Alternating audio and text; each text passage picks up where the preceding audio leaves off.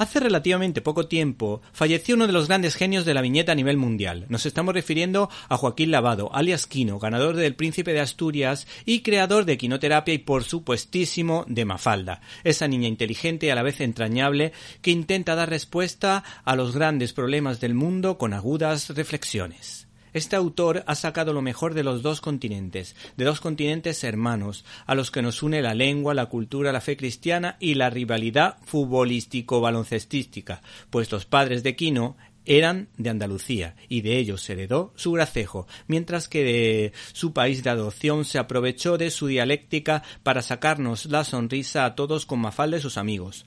Nos acordamos, por ejemplo, de Susana, que era una especie de aparentona, o, por ejemplo, de la ideología, la timidez y la ternura de Felipe. También, por supuesto, de las burradas de Manolo. La editorial Lumen ha sacado todo su arsenal, entre comillas, sobre Mafalda, eh, aprovechando precisamente la triste noticia.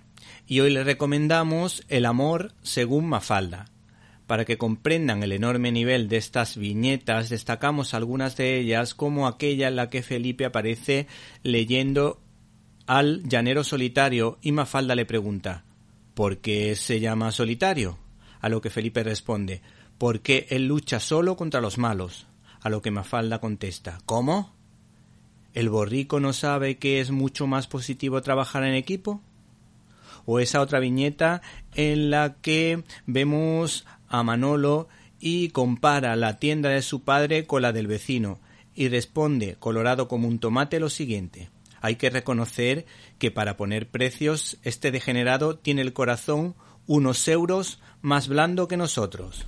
Finalmente nos quedamos con Susana, que se muestra serena y tranquila a pesar de haber perdido con Felipe al ajedrez, aunque al final rompe a llorar porque Felipe le alaba su buen perder y Susana responde y dice Maldita sea, con lo bien que me estaba saliendo la hipocresía.